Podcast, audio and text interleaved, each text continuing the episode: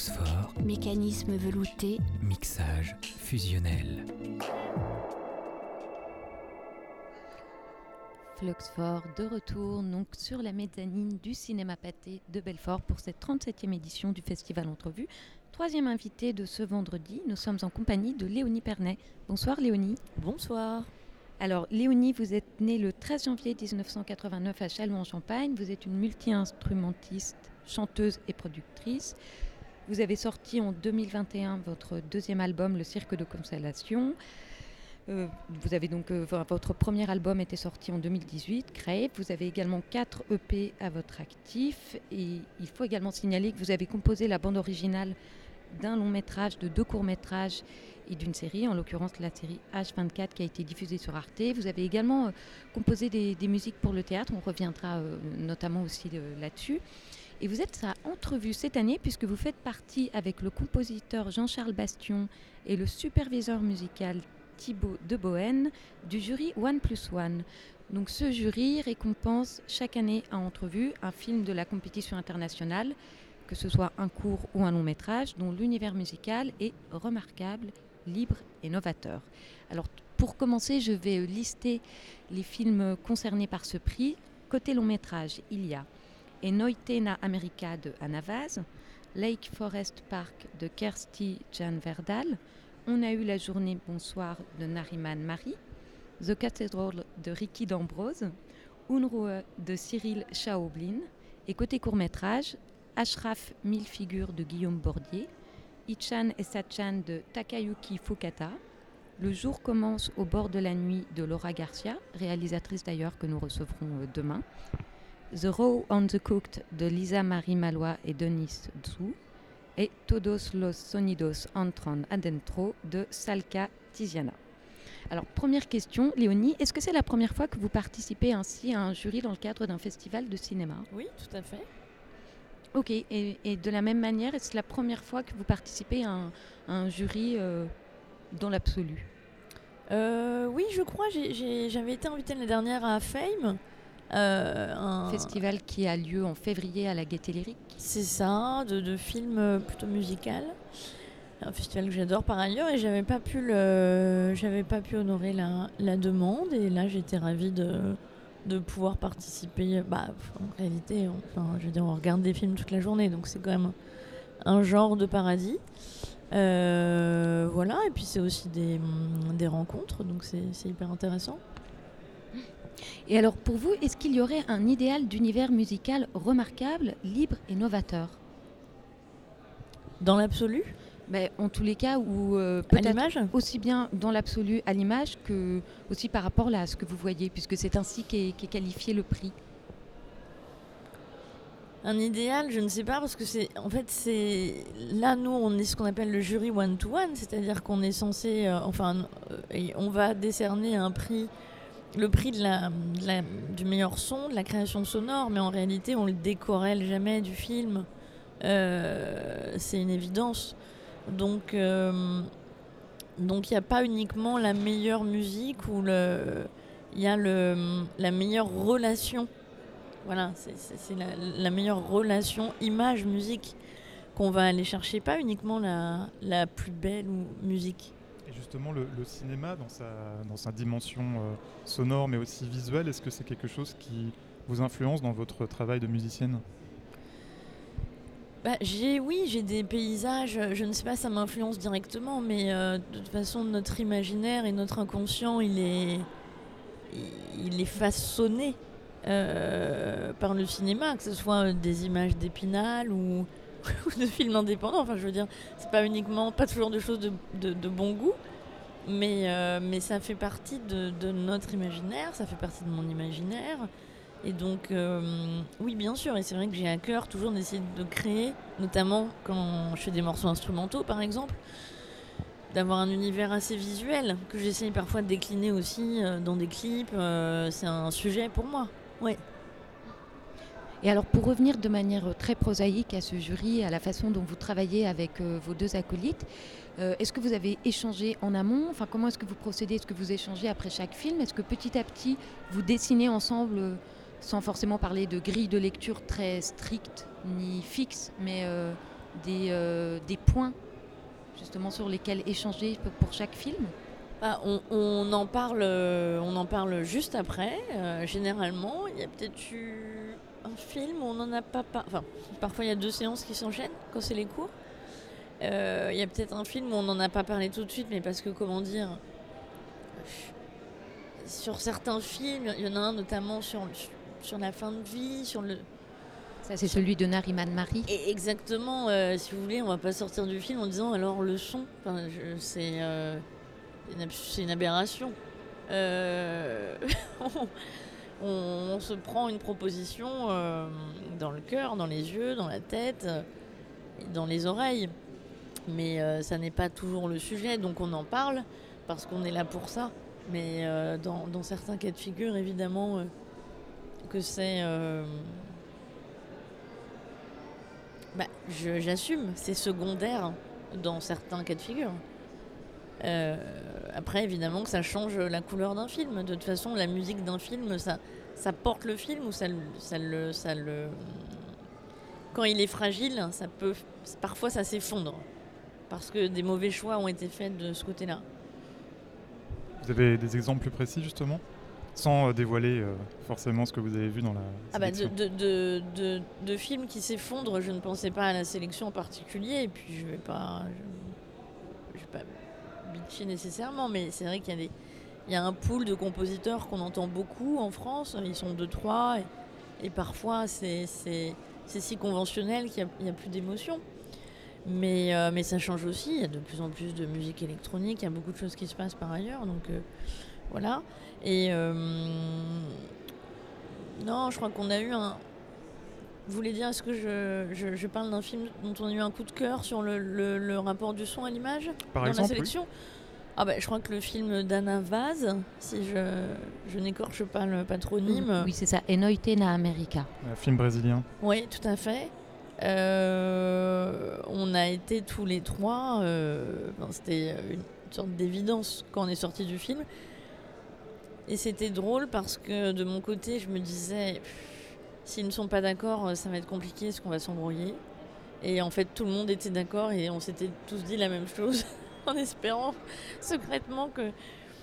Donc, euh, je crois que c'était assez fort. Il y a un film aussi qui était plus, plus contemplatif. Euh, le film de cette américaine. qu'on a Forest, Forest Park. Exactement, qui peut-être divise davantage. Euh, parce que très très contemplatif, assez radical, etc. Certains adorent, d'autres vont trouver ça poseur. Bon, c'est un débat. En tout cas, euh, moi j'ai trouvé euh, que le son était hyper intéressant dedans, alors que la composition n'est pas incroyable, mais la place accordée au son et le mix euh, entre le in, le score, etc., j'ai trouvé qu'il y avait une écriture, hein, qu'on ait aimé le film ou pas. C'est cette question de la, de la relation que vous évoquiez. Euh, Exactement. Et, et, du coup, on part sur une écriture vraiment de la perception et pas uniquement de d'une composition narrative. Euh, voilà, et je trouve que c'est intéressant quand on commence à rentrer dans ce genre de sujet. Est-ce que vous pouvez être aussi sensible à des films qui utilisent des moyens très archaïques de prise de son euh, euh, parce qu'ils n'ont pas forcément le budget pour faire mieux et parce qu'ils sont tournés de façon plus ou moins improvisée? Alors ça peut parfois l'être parce que... oui, ou est-ce que ça écorche votre oreille de musicienne? Alors ça dépend, ça ne l'écorche pas parce que déjà dans, quand les choses sont enregistrées avec des moyens rudimentaires, ça veut dire des moyens euh, éventuellement très analogiques, donc parfois il y a quelque chose qui satisfait l'oreille. Le lo-fi Exactement. Euh, donc c'est pas nécessairement désagréable. Déjà c'est quelque chose, ça c'est une autre conversation qui, revient dans la production musicale actuelle, on cherche le lofi, c'est-à-dire dans les synthés analogiques, les aspérités que les, musiciens voulaient gommer dans les années 70-80, euh, on essaye de les recréer aujourd'hui de manière euh, numérique, donc avec une suite de 1 et de 0, pour créer du défaut, parce qu'on en revient de cette propreté-là. Et donc, bref, je, je reviens à, à, notre sujet. Euh, oui, ça peut tout à fait euh, me satisfaire l'oreille d'avoir un son euh, un peu bricolé dans un film. Ça ne me sort pas nécessairement du film. Mais alors... Pardon, Caroline. Mais alors justement, pour en arriver aussi à la façon dont vous, vous travaillez quand vous-même vous êtes amené à composer des musiques, que ce soit pour des films ou, des, ou des séries. Est-ce que, enfin, justement, comment est-ce que vous vous posez cette question de, de la relation et de l'écriture de la perception?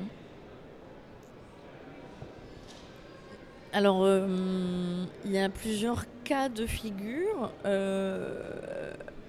parfois, c'est assez traditionnel dans le sens où je vais chercher un thème que je vais décliner. Ça dépend tellement aussi de l'autonomie que j'ai. C'est-à-dire que si je travaille avec des réalisatrices ou réalisateurs, souvent des réalisatrices en l'occurrence, et une monteuse exceptionnelle, de toute façon, les idées que je vais Là où je vais proposer une musique et où ma suggestion euh, de calage euh, ne fonctionnera pas, ou alors le timecode qu'on m'a donné, la musique ne fonctionne pas à ce moment-là, euh, la monteuse, en l'occurrence Tina Bass par exemple, qui est, une monteuse exceptionnelle, elle va avoir l'idée de le mettre à un endroit où d'un seul coup, l'image, elle. Enfin, tout fait sens et, et parfois c'est un contre-pied aussi. Et parfois, il y a un moment où je manque de recul aussi.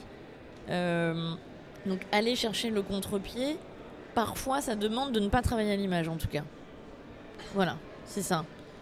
Euh, donc il y a ça déjà, je travaille à l'image ou pas à l'image. Parfois je suis vissée à l'écran et, parfois je, je, ne le suis pas du tout. Mais c'est vrai que pour démarrer, j'aime bien ne pas être dans l'image. Mais ça veut dire que dans tous les cas, euh, votre travail, il arrive au moment où le film il est en fin de montage, enfin, il est il est déjà quasiment abouti ou ça aussi ça varie H24, euh, j'ai envoyé des thèmes alors qu'ils tournaient, par exemple. Euh, et qui ont été validés pendant le tournage. Et il y en a d'autres euh, que j'ai fait pendant que ça montait. Bon, là, il y avait 24 épisodes et je devais faire une musique originale à chaque fois. Donc, c'était un gros flux. Mais voilà, là, je suis en train de commencer à, proposer des thèmes pour le mm, nouveau, le, film de Catherine Corsini, là, le, retour qui vient. On est vraiment au début du montage. Donc là, j'ai vu des images et j'ai commencé, mais j'ai commencé sans images pour la composition. Euh, ça, ça, ça, dépend tellement. Mais j'essaye de rester, en tout cas, j'essaye de rester euh, spontanée le plus longtemps possible parce que de toute façon, il y a un moment où ça va devenir euh, laborieux, plus difficile, et j'essaye de faire en sorte que cette phase arrive le plus tard possible. Mais alors justement, juste pour revenir à H24, du fait que ce soit une série et que voilà, il va y avoir des retrouvailles avec euh, des, personnages, enfin on est euh, euh, sur un tout autre. Ah non, ah oui, ok, moi je connais pas cette série. C'est en réalité le, le nom prête à confusion. Et c'est davantage une collection en réalité euh, qu'une série, puisque l'idée c'était. Euh, il y a 24 faits divers qui ont été euh, sélectionnés, si je puis dire, tous liés aux violences faites aux femmes, par les deux réalisatrices principales, donc Nathalie Masduro et Valérie Urea. Ensuite, il y a eu 24 autrices qui ont écrit un texte à partir de ceci, et à partir de ces 24 textes, il y a eu 24 courts-métrages, avec certaines réalisatrices invitées, mais c'était 24 décors, 24 personnages principaux. Euh, mais ce qui faisait système et le lien, évidemment, dans cette euh, série slash collection, c'était euh, la violence systémique faite aux femmes, que ce soit ça de, la main au cul au meurtre, hein, pour aller vite. Et, et, donc voilà, je m'étais dit, bah, je vais faire un thème qui va faire système. il n'y avait pas de récurrence de personnages, il y avait juste des récurrences de, de violence. Voilà. Ok. Et alors donc, euh, je le disais, vous avez également composé de, de, la musique pour le spectacle vivant. Alors, si je ne m'abuse, je crois que c'est même votre première expérience professionnelle, puisqu'en 2005, euh, vous signez la composition du spectacle Enfanquillage de l'autrice Anne Mulpa et du metteur en scène Benjamin Duval. Tout à fait. Et beaucoup plus récemment, vous avez fait le, la musique de Dispac Dispac, donc en 2021, spectacle de Patricia Alliot. D'ailleurs, Patricia Alliot, avec laquelle Eleonore Weber, la réalisatrice, membre du jury cette année, a longtemps euh, travaillé. Tout à fait, tout à fait. Qu'est-ce qui se joue de propre dans le travail euh, pour le théâtre, de composition pour le théâtre? Alors, euh, le texte. Le texte, le texte, le texte. Euh, et puis, euh, quand on parlait de, relations perceptuelles, enfin de propositions perceptuelles quant à la musique, dans Dispac, le, dernier travail en date que j'ai fait pour le théâtre, il, s'agit de vraiment ça, puisque c'est un, spectacle sur la question qui c'est une mise en accusation en fait de, de l'Europe sur les droits des personnes migrantes un sujet euh, léger. Et, euh, Et donc il y a des moments de plongée euh, dans un noir assez abyssal. Et, et là, ça a, été, ça a été vraiment très passionnant parce que j'ai un échange très riche avec Patricia. Ça a été plus vite parce qu'on se connaissait.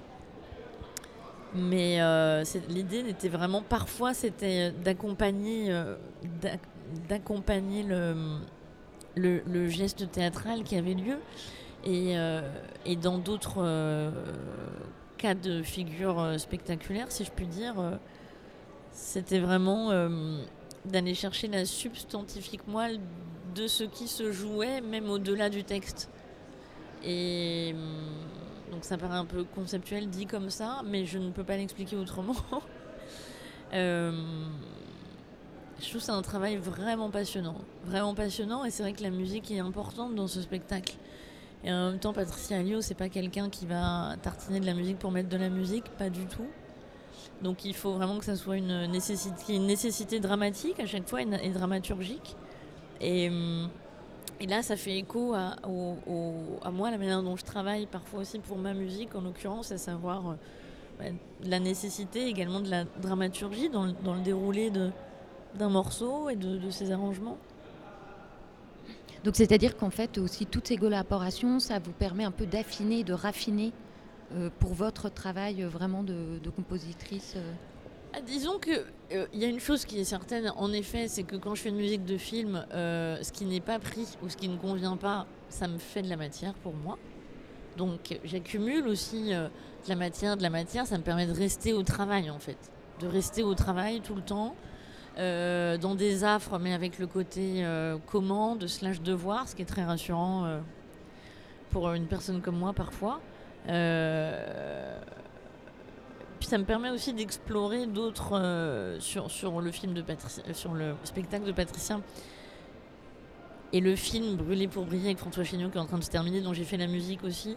Ça me permet d'explorer aussi. Danseur et chorégraphe. Exactement. Mm. Exactement.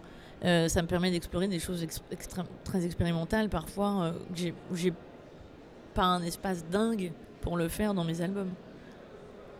Ok. Alors en fait, nous allons devoir vous laisser puisque vous allez continuer votre parcours euh, de, de juré, Léonie Pernet. Mais juste avant, une ultime euh, question. Euh, donc c'est vrai que la présence, enfin la poésie, elle est, euh, elle est importante dans votre travail. Enfin, vous avez notamment un morceau qui s'appelle Les Chants de Maldoror. Enfin, il y a quelques jours à peine, euh, vous célébriez le, la sortie, le premier anniversaire de la sortie de votre dernier album. le cirque de consolation en, en lisant également des extraits d'Anaïs Nin, René Char, Fernando Pessoa, entre autres. Comment est-ce que aussi ces autrices et ces auteurs, ça nourrit votre travail? En fait, euh, la poésie, c'est pour moi, euh, la... on parlait de substantifique moelle et je crois que c'est... euh, En fait, la poésie, ça n'est pas que la poésie, c'est pas qu'une forme écrite, c'est ce, que je... c'est ce que je traque dans le spectacle vivant, dans le théâtre, dans la musique, parfois dans l'écriture et c'est... Ça, ça, parfois, on, on essaie de chercher les qualités propres à l'espèce humaine. Certains diront le rire. Aujourd'hui, on, on sait que c'est pas vrai qu'il y a des animaux aussi. Mais euh, je crois que la poésie, cette manière de, de transfigurer euh, tout ce merdier, c'est euh, bah, c'est une forme de foi, en fait. Certes païenne, mais c'est. c'est Il n'y a, y a- y a rien de plus beau, voilà. C'est le cirque? De consolation, ouais. Ouais, ouais. C'est très consolatoire la poésie. Ouais. Quand j'en lis, je me dis, tiens, il y a quelqu'un d'une autre espèce que moi qui a écrit ça pour nous. Et je trouve que c'est très gentil. Merci beaucoup d'être venu nous voir, Léonie Pernet, Ben, merci à vous. et bon Merci. film. Bonne suite. Fluxfort, Mécanisme velouté, mixage fusionnel.